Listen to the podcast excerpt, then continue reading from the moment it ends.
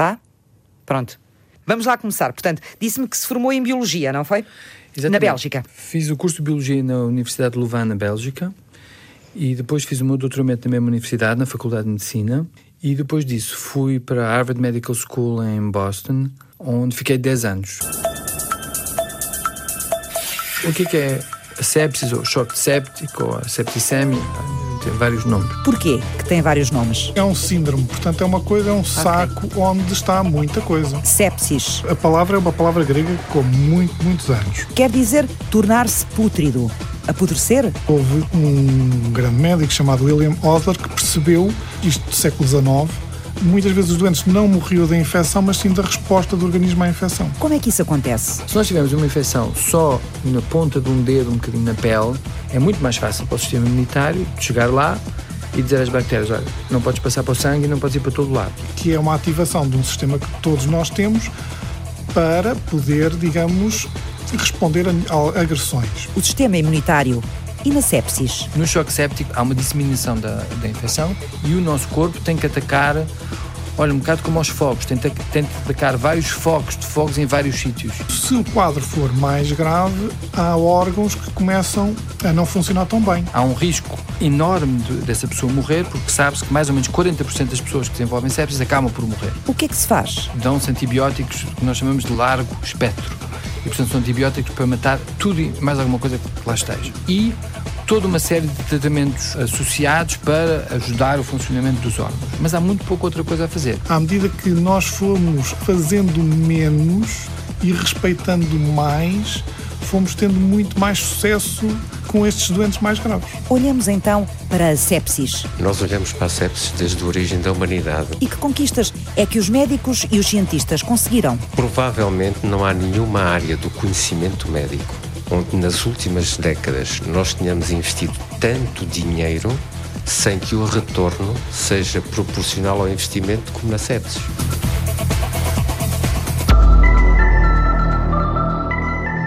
Martim nasceu com 25 semanas ou 24 semanas e 670 gramas. É um bebê que já está treinado cá há 25 dias e que se tem portado muitíssimo bem. Unidade de Neonatologia no Centro Materno-Infantil do Norte. Neste momento está com uma intolerância alimentar e estamos com receio que ele tenha uma infecção com ponto de partida na barriguinha. Estes bebés com 24 semanas são bebés muitíssimo débeis, que têm muitos, muitos riscos.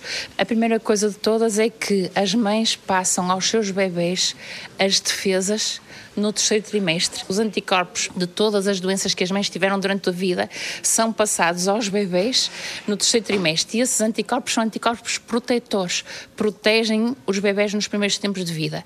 Ora, um bebê com 24 semanas não teve o terceiro trimestre de gravidez, saiu antes disso e, portanto, não recebeu as proteções da mãe. Torna-se por aí mais débil. Anticorpos Podemos não saber explicar exatamente o que são, mas já todos ouvimos falar deles e sabemos para que, é que servem para nos proteger. Em cada segundo da nossa vida, estamos debaixo de fogo de bilhões de bactérias, vírus e fungos que tentam fazer do nosso corpo a casa deles. Por isso, desenvolvemos um super complexo sistema formado por exércitos, armas inteligentes, fábricas e meios de comunicação que nos impedem, bem, de morrer o sistema imunitário. Função primordial: combater os seres estranhos ao organismo, os nossos inimigos. Dele fazem parte os anticorpos, uma proteína. Boa, quase sempre. Quase sempre porque, quando precisamos de um rim, de um coração ou de um enxerto de osso, o nosso sistema imunitário nem sempre consegue ver o benefício de se adaptar ao intruso e ataca-o, pois claro. Eu sou, eu sou belga de nacionalidade. Com o nome Miguel Soares? No fundo, por, por razões sociopolíticas portuguesas, porque nasci filho de um refugiado político português que estava na Bélgica. E eh, como nasci na Bélgica, ele tornou-se belga, eu tornei-me belga. E assim se formou Miguel Soares, na Bélgica, em Biologia. Queria fazer judo, fotografia ou Biologia. Pronto, foi Biologia. Seja, Biologia e depois 10 anos de investigação na Faculdade de Medicina da Universidade de Harvard, em Boston, para estudar anticorpos. Lá está. anticorpos. Como é que esses anticorpos causam a rejeição de órgãos quando eles são transplantados? Já todos ouvimos falar de histórias da rejeição de órgãos, mas o que nos confunde é que às vezes eles são rejeitados, mas outras não. O que é que acontece nessas situações, Miguel? Os órgãos que são transplantados, no fundo, protegem-se contra serem uh, rejeitados pelo sistema imune da pessoa que recebe esse órgão. A descoberta era nova para o mundo da ciência e Miguel Soares estava no centro dela.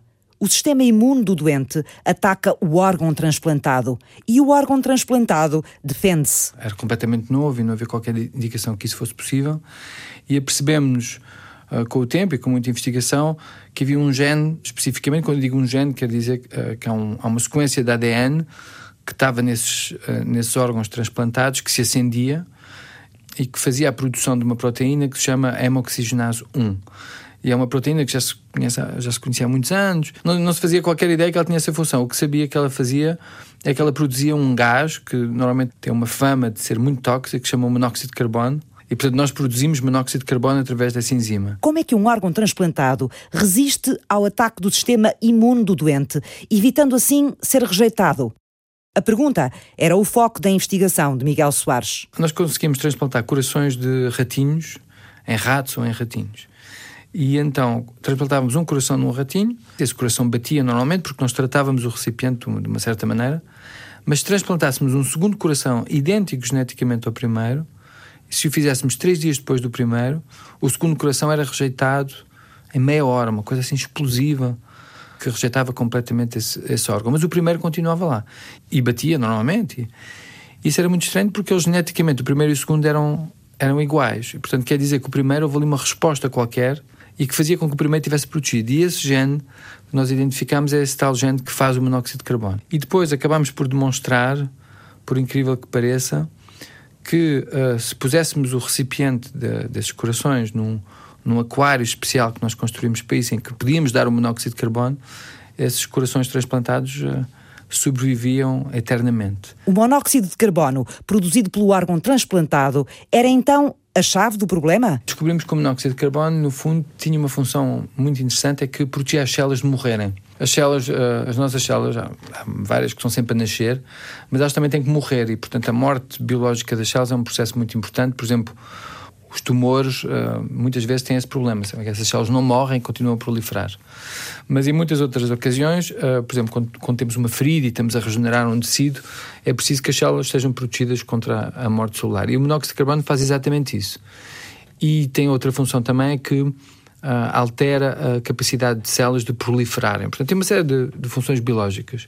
E por incrível que pareça, nós apercebemos que em doenças arterioscleróticas, portanto, doenças coronárias, que são a causa principal, no fundo, de, de morte na, nas nossas sociedades, são contrabalançadas por um mecanismo fisiológico que é todo baseado na produção de monóxido de carbono. Além do supercomplexo sistema de defesa dos organismos, o sistema imunitário, a equipa de investigação de Miguel Soares, em Boston, descobria um outro mecanismo igualmente importante à sobrevivência e igualmente complexo: a capacidade de adaptação, de desenvolver tolerância à doença.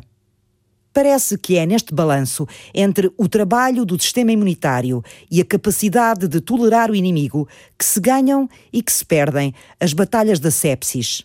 António Carneiro, veterano em medicina interna do Hospital da Luz, conhece-a muito de perto, Cláudia Ayá Rodrigues. A sepsis é a resposta do organismo a uma infecção. Portanto, é preciso que haja uma infecção. Às vezes ela está à vista, outras vezes não está à vista. E, portanto, é preciso suspeitar da possibilidade de haver infecção. António Carneiro é um médico internista e intensivista que, aos 63 anos, já viu muitos casos. Acumula uma vasta experiência no tratamento da sepsis, que tem vindo a aumentar. A nível mundial, há cada vez mais registros de sepsis, mas são registros parciais. Nós não temos registro de sepsis, por exemplo, da África ou de grande parte da Ásia e mesmo parte da América Latina. Os países menos desenvolvidos nós temos registros bem estabelecidos. Mas os dados que nós conhecemos, temos um crescente contínuo da sepsis. E há alguns países, como por exemplo nos Estados Unidos, a maior fatura de todas as doenças internadas no hospital, a mais cara, no sentido de que leva mais dinheiro, não só pelos tratamentos, mas fundamentalmente pelo número de doentes com sepsis, é a sepsis. A que se deve este aumento? Nós cada vez temos mais tratamentos invasivos, cada vez temos mais implantes externos em nós, é no coração, é nos, nas artérias, é nas articulações, e tudo isto são fatores facilitadores da infecção. E a última razão é porque o tratamento dos micróbios exige o uso de antimicrobianos. E quando os antimicrobianos não são usados para tratar as infecções, são usados para outros fins, e na veterinária usam-se muito antimicrobianos para outros fins, ou quando eles são usados indevidamente para tratar uma febre ou um mal-estar que não é uma infecção documentada, esses antimicrobianos vão eliminar os micróbios sensíveis o que quer dizer que vão aumentar os resistentes. Por isso a palavra-chave é vacinação. Aquelas doenças todas onde os nossos órgãos precisam de tratamentos especiais para se manterem a funcionar são todas debilitantes. E sendo debilitantes, as pessoas estão mais expostas. Essa é a razão porque nós insistimos tanto na necessidade de vacinar todas as pessoas vulneráveis. É uma das principais armas que nós temos para prevenir as infecções. Nos casos mais graves? Há doenças que facilitam as infecções e há tratamentos que diminuem as defesas, portanto, facilitam as infecções.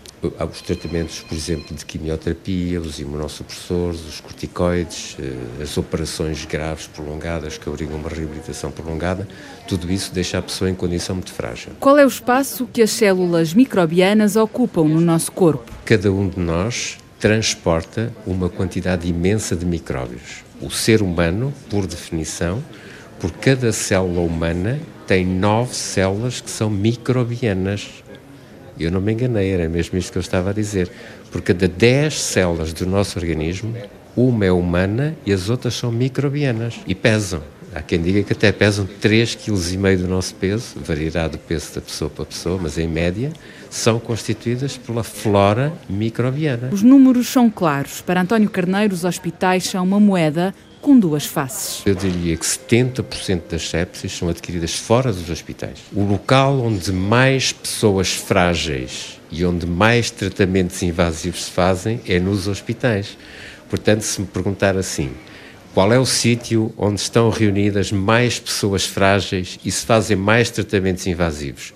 E eu digo, é nos hospitais, em particular nas unidades de cuidados intensivos. Por isso mesmo, a infecção hospitalar e no âmbito dos cuidados intensivos é um problema sério. Por isso, nasceu há 20 anos o Reanima. É uma unidade de cuidados intensivos que também é responsável pela emergência, sistema de emergência eh, dentro da urgência, o sistema de emergência, sala de emergência. Exatamente e a emergência interna do hospital. Se houver uma emergência no hospital, liga-se o número de emergência interna e quem responde é a equipe da UCIP. Portanto, para consolidar estas metodologias, com cursos certificados internacionalmente e nacionalmente, nós construímos a Reanima, que ao longo do tempo foi tendo cada vez mais capacidade de formação, inicialmente de reanimação, a segunda grande investimento que fizemos foi em trauma, que era o que correspondia às nossas necessidades, e o terceiro grande investimento foi em sepsis. Nas últimas décadas foi a sepsis, a área do conhecimento médico que mais foi olhada, ou seja, com mais investimento, onde o retorno nunca igualou os gastos.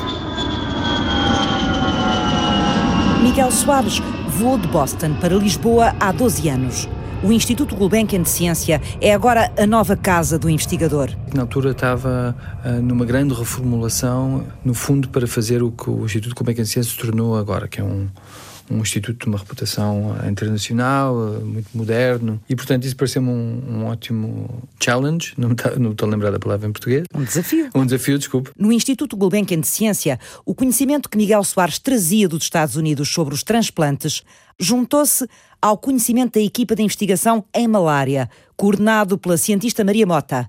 E os dois formularam em conjunto novas perguntas. Por uma série de razões, dissemos: oh, será que este sistema dos transplantes não será também importante na proteção de pacientes contra a malária? E uh, descobrimos que era ainda mais importante que para os transplantes. Quando se morre de malária, morre-se de uma doença muito severa que se chama malária cerebral. E os pacientes que morrem uh, dessa doença são principalmente crianças muito novas em África que são infectadas pelo plasmodium, que é o agente infeccioso que causa a malária. E nós conseguimos fazer experiências muito similares ao que se passa em humanos com ratinhos, em que os infectamos também com o plasmodium e eles desenvolvem essa malária cerebral. E assim, para simplificar a história o máximo possível, utilizamos o mesmo aquário que o Leo Waterbine nos tinha montado em Boston, trouxemos-no para Lisboa e quando metemos os ratinhos dentro de, desse aquário com monóxido de carbono, nós passávamos de 100% de malária cerebral que matava os ratinhos todos a protegê-los completamente. Mas uma coisa quase miraculosa. E ficámos entusiasmadíssimos com isso. O processo que Miguel Soares tinha experimentado em Boston, com os corações transplantados e o monóxido de carbono, era repetido em Lisboa, mas para a malária cerebral. Que poder é este que o monóxido de carbono produzido pelo nosso organismo tem? No fundo, o que ele faz é bloquear uma, uma molécula de ferro que é muito tóxica de se libertar e de causar esta doença que é a malária cerebral. Então, o que acontece? Na malária cerebral, o, o que é que estava a acontecer? O, o vive dentro dos glóbulos vermelhos e liberta a hemoglobina de dentro dos glóbulos vermelhos. A hemoglobina é a proteína dentro dos glóbulos vermelhos que transporta o oxigênio e nós temos muita hemoglobina por cada glóbulo vermelho. E quando a hemoglobina é libertada, ela no fundo desagrega-se e ela tem quatro pedaços de ferro lá dentro. Esses pedaços de ferro chamam-se grupos hémicos. E no fundo a função desses grupos hémicos é transportar o oxigênio quando a hemoglobina está dentro dos glóbulos vermelhos. Mas quando se liberta, a hemoglobina abre-se e liberta os grupos hémicos. Uhum. E nós descobrimos na altura que, no fundo, eram esses grupos hémicos que participavam de uma maneira muito ativa na, na malária cerebral. E o que o monóxido de carbono faz é o que já sabia há muitos anos, é liga-se aos grupos hémicos dentro da hemoglobina e impede-os de se desligarem da hemoglobina. Ah, e isso okay. levou-nos a descobrir que eram os grupos hémicos efetivamente que estavam a fazer este problema.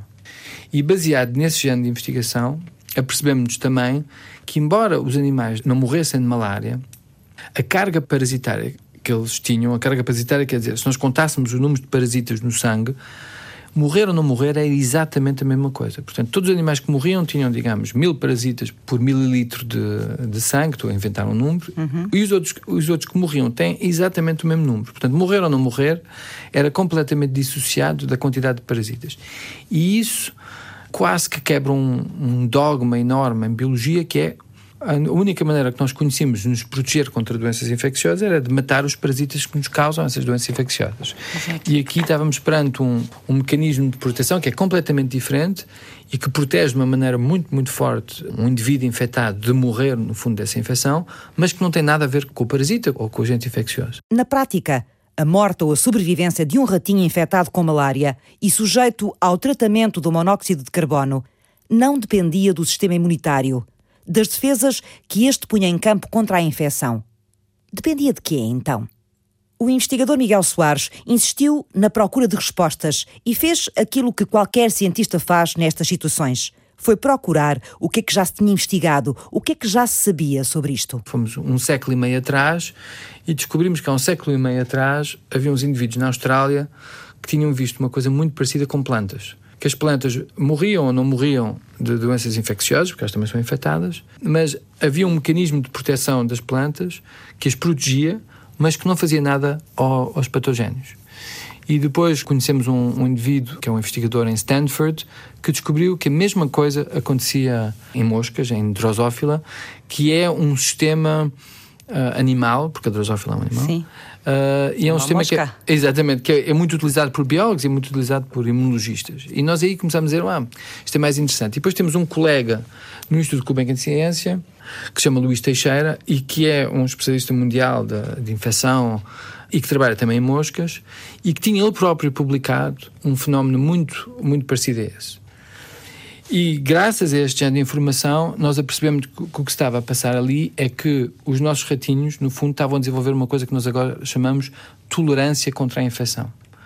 Isso quer dizer o quê? Quer dizer que nos podemos proteger de uma infecção através de mecanismos que não têm nada a ver com os mecanismos imunes normais de, no fundo, matar o agente infeccioso. E este mecanismo que é muito pouco explorado, é baseado, no fundo, na capacidade dos vários órgãos do nosso corpo de, no fundo, se adaptarem ao facto Exato. de estarem infectados e, e, e de fazerem essa adaptação. Na prática, é dar armas ao próprio organismo para ele conseguir viver naquele ambiente. É isso? Exatamente. Tá. Estou a tentar simplificar Não, não, está exatamente certo. É só, é só corrigir. É que quando diz dar armas, nós damos armas ao exército. E o exército o que é que faz com as armas? Vai e mata o inimigo. Exato. E no fundo aqui nós, nós não estamos a dar armas, estamos a, a falar com as pessoas que estão dentro das casas e a dizer para fecharem as janelas, para se protegerem, mas para continuarem a vida dela normal, porque as pessoas que têm armas estão a tratar do, do patogénio, mas elas têm que continuar a viver, ah, mas não podem viver absolutamente normalmente. Não podem se querer ir ao mercado, não podem fazer as coisas que fazem normalmente. adaptar o comportamento têm- do organismo. Exatamente.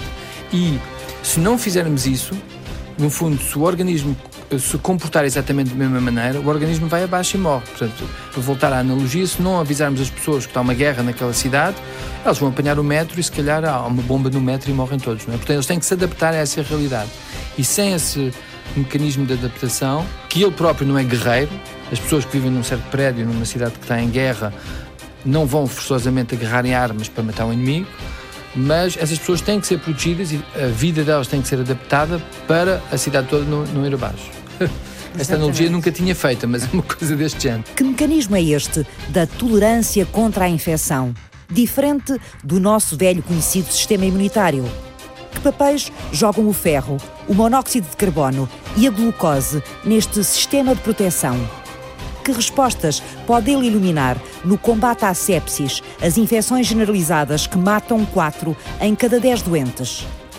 Perguntas que o investigador Miguel Soares continua a fazer e que regressam na segunda parte do ponto de partida. Até já. O ponto de partida neste momento e aquilo que tem dado muito sucesso é o respeito pela fisiologia. Como é que se combate a sepsis, as infecções graves e generalizadas do organismo? Outro aspecto é que não vale a pena normalizar, entre aspas, valores. Vamos imaginar que eu, pelo facto de estar doente, por exemplo, perco apetite e perco algum peso. Pedro Rodrigues Póvoa é especialista em medicina interna, em medicina intensiva e investigador clínico em sepsis. Eu não ganho nada em hiperalimentar esses doentes enquanto estão doentes. Não, não se ganha nada com isso, mas houve alturas em que isso se fez. O tratamento clínico deste síndrome de resposta inflamatória, onde cabem muitos tipos de infecções, deu uma volta de 180 graus. Cada vez se pensa mais que não se ganha nada em tirar a febre. Desde o ano passado, há novas recomendações internacionais para combater um dos problemas mais graves de saúde. Portanto, há muita coisa que, à medida que nós fomos fazendo menos e respeitando mais, fomos tendo muito mais sucesso com estes doentes mais graves. Nos casos mais agudos, a sepsis é uma corrida contra o tempo. Um síndrome que o médico internista Pedro Rodrigues Póvoa conhece de perto. A palavra é uma palavra grega com muito, muitos anos. Já há muito tempo, ainda mesmo antes de haver antibióticos, houve um grande médico chamado William Osler que percebeu que muitas vezes, isto do século XIX, muitas vezes os doentes não morriam da infecção, mas sim da resposta do organismo à infecção.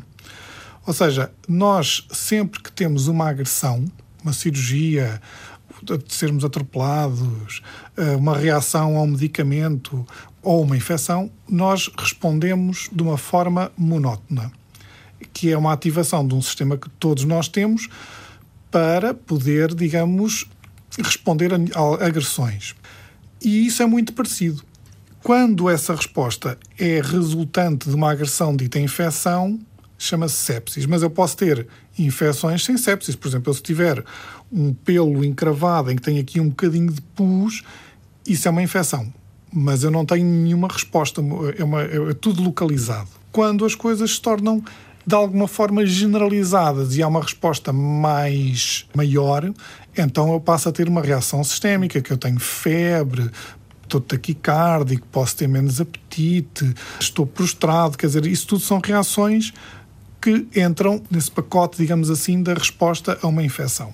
E depois tenho, se o quadro for mais grave, há órgãos que começam a não funcionar tão bem, que podem resultar da própria doença, como pode resultar do facto de eu já ter previamente alguma doença nesses órgãos. Se eu tiver uma insuficiência cardíaca, por exemplo, já previamente, mais rapidamente fico hipotenso. Se eu tiver insuficiência renal previamente, mais rapidamente fico insuficiência renal. Mas isso não invalida que uma pessoa previamente saudável O exemplo típico é a meningite.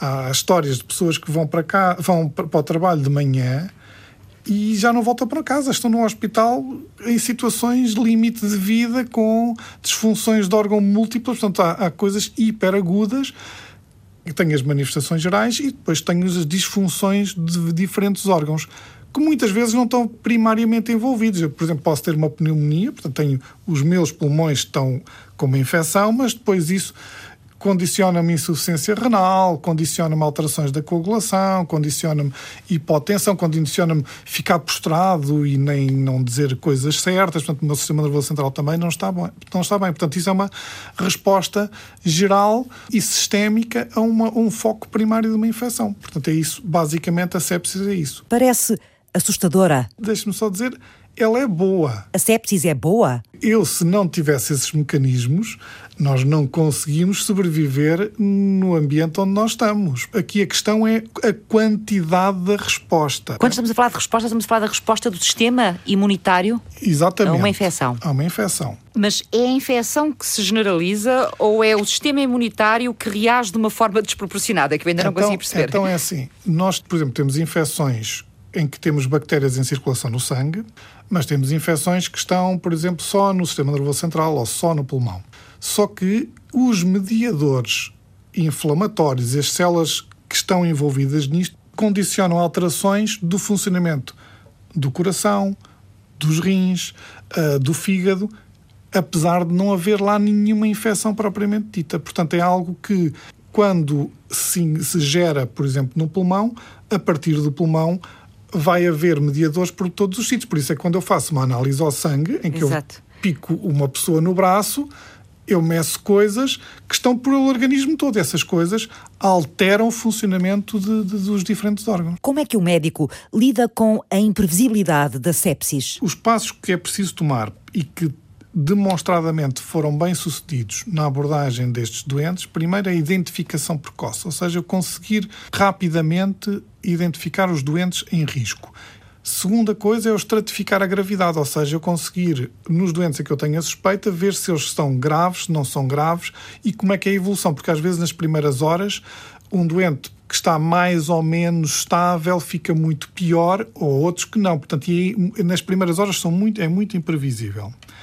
O segundo passo é eu tentar otimizar aquilo que está mal no doente. Muitas destas manifestações resultam de alterações cardiovasculares secundárias à infecção grave. Nós, para vivermos, o nosso coração e os nossos pulmões fazem com que vá oxigênio para todos os tecidos. Uhum. Os tecidos consomem oxigênio, produzem energia e depois vem o dióxido de carbono para os nossos pulmões. E, portanto, o coração, o os nossos pulmões e o sangue têm este papel fundamental de nos manter vivos.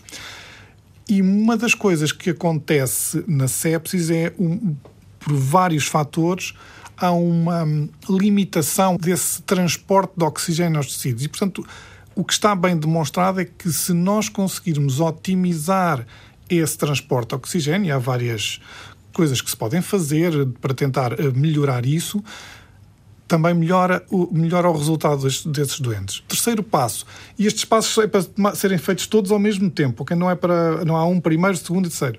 O terceiro é iniciar rapidamente antibioterapia e, se for necessário, portanto, em função do tipo de infecção, também fazer a cirurgia precocemente. Por exemplo, se eu tiver um problema abdominal em que eu tenho que fazer uma cirurgia abdominal, quanto mais depressa ela for feita, melhor. Esta abordagem dos doentes começou a ser feita de uma forma mais standardizada a partir do, da viragem do século para o século XXI, numa uma campanha chamada Surviving Sepsis Campaign, em que muitas sociedades científicas de todo o mundo se juntaram para tentar mudar a forma como os doentes eram abordados e tentar diminuir a mortalidade. E isso teve sucesso de facto. A sepsis afeta 18 milhões de pessoas por ano em todo o mundo e mata 1.400 doentes por dia. No Instituto Gulbenkian de Ciência, a equipa liderada pelo biólogo Miguel Soares dedicou os últimos cinco anos de investigação e de reflexão a perceber os processos da sepsis. Um indivíduo, quando está infectado e quando tem um, um, uma infecção, digamos, sistémica. Uh, sistémica quer dizer que ela, essa infecção, por exemplo, uma bactéria, está no corpo todo. Okay? Se nós tivermos uma infecção só na ponta de um dedo, um bocadinho na pele, é muito mais fácil para o sistema imunitário chegar lá e dizer às bactérias: olha, não podes passar para o sangue e não podes ir para todo lado. E portanto temos mecanismos para fazer isso. Há umas células que chamam glóbulos brancos e que vão lá e que fazem, no fundo, uma barreira e matam o microorganismo. E porquê que isso tem que ser feito muito rapidamente? Tem que ser feito muito rapidamente porque os micro-organismos e as bactérias têm uma capacidade de proliferação absolutamente incrível, que é 10, 100, mil vezes maior do que se pensava, e de resistência, a, por exemplo, a antibióticos, mas também a, a células do sistema imune. E se não são paradas imediatamente e se conseguem ir para vários sítios, começam a proliferar e é muito, muito, muito mais complicado.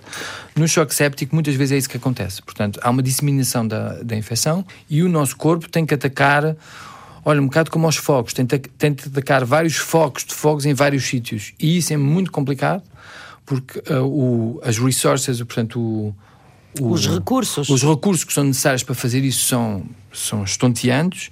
Nós precisamos de todos os recursos energéticos que temos para fazer isso e essas bactérias, à medida que vão proliferando, vão secretando toxinas que vão, por exemplo, no fígado, impedir o fígado de trabalhar, no rim, impedir o, o rim de trabalhar, etc. O sistema imune tenta fazer o seu trabalho, que é muito difícil, mas o fígado tem que se adaptar, que está lá uma bactéria, e tem que continuar a funcionar, porque senão nós morremos. O rim tem que fazer a mesma coisa e o coração e o, o, os pulmões têm que fazer a mesma coisa. E essa mesma coisa, esse mecanismo, são estes tais mecanismos de, de tolerância à doença.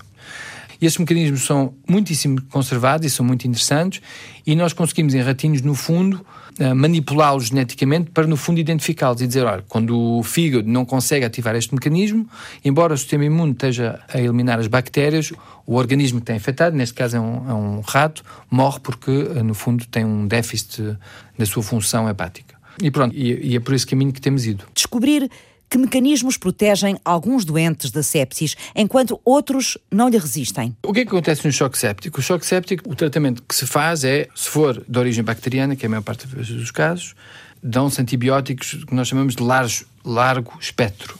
E, portanto, são antibióticos para matar tudo e mais alguma coisa que lá esteja, ok? A maior variedade de bactérias possível, Exatamente. Não, é? Não sabe qual é? Não sabe qual é, não se vai correr nenhum risco. Os órgãos estão a começar a falhar, ou podem começar a falhar.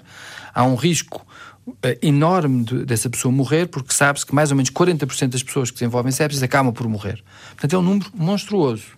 E, portanto, não há risco aí nenhum a correr, antibiótico uh, intravenoso e toda uma série de tratamentos associados para ajudar o funcionamento dos órgãos. Mas há muito pouco outra coisa a fazer. E, portanto, uma pergunta que se pode fazer é porquê é que 60% das pessoas sobrevivem, 40% morrem?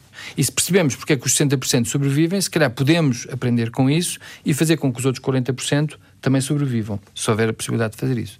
E provavelmente o que acontece é que os 60% que sobrevivem têm, se calhar, uma melhor capacidade de, de, eliminar as bactérias pelo seu sistema imunitário, mas têm também no seu perfil genético, porque nós temos uma enorme variabilidade genética na população humana, e os genes dessas pessoas que sobrevivem dão-lhes mais tolerância perante esta infecção sistémica e, e brutal uh, com que são confrontados. O nosso trabalho permite de perceber agora que duas das vias de sinalização, das vias genéticas que são importantes, lidam com a glucose e com o ferro. A equipa começou por tentar perceber qual era o papel do metabolismo do ferro no fígado, no mecanismo de tolerância do organismo à doença. E descobrimos que o fígado, no fundo, agarra nesses grupos hémicos e os abre e tira de lá dentro o ferro. E quando tira de lá dentro o ferro, as células do fígado, que chamam hepatócitos, guardam esse ferro. E guardam esse ferro porquê? Porque o, o nosso organismo tem uma obsessão a não dar o ferro às bactérias que nos estão a infectar. Porque as bactérias que nos estão a infectar, elas precisam do ferro para proliferar. Um dos objetivos máximos é não deixar as bactérias proliferarem quando nos infectam. Exatamente. Então, um dos mecanismos que nós temos é guardamos esse ferro. Guardar ferro é muito perigoso, porque o ferro é muito reativo não sei se sabe uma coisa interessante com o ferro. Nos primórdios da gênese do planeta Terra não havia ferro. E agora o ferro é o elemento metálico, divalente, mais preponderante na Terra. E pelos vistos vem todo de uma estrela que colidiu com a, com a Terra. O que é muito bonito porque quer dizer que todo o nosso ferro vem de uma estrela, portanto todos nós temos pedacinhos de estrelas. Mas pronto, isso é uma parte. Para voltar ao ferro. Então, nós guardamos o ferro porque não queremos que as bactérias ganhem esses pedacinhos de estrelas que precisam para proliferar. E guardamos aonde? Era o que me ia dizer. Exatamente, guardamos numa proteína que existe nas plantas e na drosófila e nas coisas, que se chama ferritina. E a ferritina é um iglô, mais ou menos, que consegue guardar 4.500 átomos de ferro, cada um. E apercebemos que se o ratinho não tinha a capacidade de guardar esse ferro, morria de choque séptico.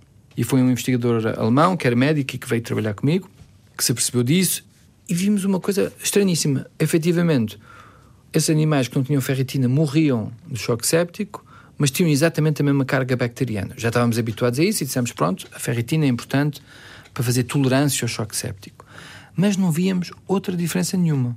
Os órgãos funcionavam mais ou menos todos da mesma maneira, mal, portanto, os que morriam, os que não morriam, os órgãos funcionavam mal. Bom, fizemos uma série de análises clássicas que demoraram quase um ano, dois anos, e não vimos diferença nenhuma. E o Sebastian, como é médico, e que é um médico treinado, ainda por cima, no, no tratamento de doenças infecciosas, ele sabe que os níveis de glucose ah, nos indivíduos que são infectados são muito importantes para a sua sobrevivência. Então foi comparar quais eram os níveis de glucose nos animais que morriam ah, que não, porque não tinham ferritina e, e, nos animais que sobreviviam porque tinham ferritina. E aí viu uma enorme diferença. Portanto, quando não havia ferritina, também não havia glucose. E isso causou-nos um enorme dilema, porque não havia qualquer indicação na literatura científica de dois séculos em que o controle do metabolismo do ferro, que é assim que nós chamamos, pudesse ter algum impacto no metabolismo da glucose. Sendo que o metabolismo do ferro é absolutamente central para a sobrevivência e que o metabolismo da glucose também é absolutamente central para a sobrevivência. Próxima pergunta. Como é que o metabolismo do ferro regula a produção de glucose? E descobriram? Descobrimos como é que isso funciona. Funciona no fígado. A ferritina controla a transcrição de um gene. A transcrição quer dizer a leitura desse gene no fígado e esse gene o que é que ele faz? É responsável pela produção de glucose no fígado e a ferritina é que o controla. E se não houver ferritina, não há essa produção de, de glucose no fígado e, portanto, os níveis de glucose baixam. baixam. Glucose é um açúcar. Na prática, esse, esse açúcar é necessário para os órgãos funcionarem bem. É, isso? é e principalmente para o cérebro, porque o, o nosso sistema nervoso central, os neurónios do nosso cérebro, não se aguentam mais do que poucos segundos sem os níveis de glucose absolutamente que necessitam. E como nós sabemos todos, mas são aquelas coisas que sabemos e que nunca prestamos muita atenção, nós quando estamos infectados, a primeira coisa, por exemplo, quando temos uma gripe, a primeira coisa que fazemos é parar de comer. É que é preciso baixar a glucose até a um certo nível, entre outras coisas para não dar glucose às bactérias, mas a glucose não pode baixar abaixo desse nível.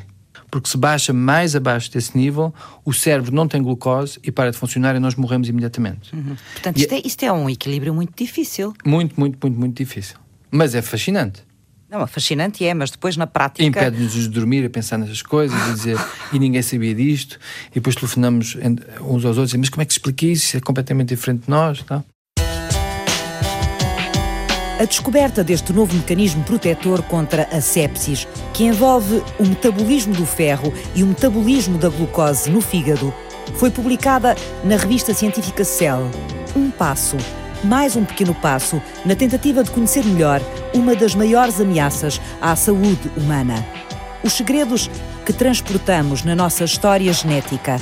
A maneira como desenvolvemos, ao longo de milhões de anos, um complexo sistema de sobrevivência aos nossos inimigos.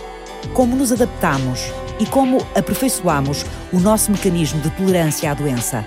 Na prática, a forma como nos agarramos à vida como o bebê Martim, na unidade de neonatologia do Centro Materno-Infantil do Norte, por onde Cláudia Aguiar Rodrigues se embranha, com a diretora do serviço, Alexandra Almeida. Estamos no início da unidade de neonatologia, que é constituída por duas subunidades. Uma unidade de cuidados intensivos, que tem 12 locais de internamento, com 12 ventiladores, onde se faz toda a tecnologia de ponta que há a nível nacional e praticamente toda a nível internacional, e uma unidade de cuidados intermédios que tem o restante para 24 vagas. Os bebés, quando nascem e estão muito doentes ou são muito pequeninos, são internados inici inicialmente nos cuidados intensivos, depois vão fazendo o seu percurso, vão melhorando, passam depois para os cuidados intermédios, antes de terem condições para terem alta ou eventualmente serem transferidos para outros hospitais, quando, por exemplo, a área de residência é de um hospital periférico que não tem capacidade de tratamento de cuidados intensivos, mas tem depois capacidade de tratamento de cuidados intermédios e de dar o seguimento depois dos bebés estarem melhores. Neste momento vamos visitar eh, que sala primeiro? Vamos começar pelos cuidados intensivos. À volta de quantos bebés estão agora internados? Neste momento temos 24 bebés internados, temos a lotação completa. Isso tem alguma causa especial? Não. Primeiro, nós, nós somos a, a segunda maior unidade de neonatologia a nível nacional. A primeira é da maternidade Alfredo da Costa e a segunda é nossa.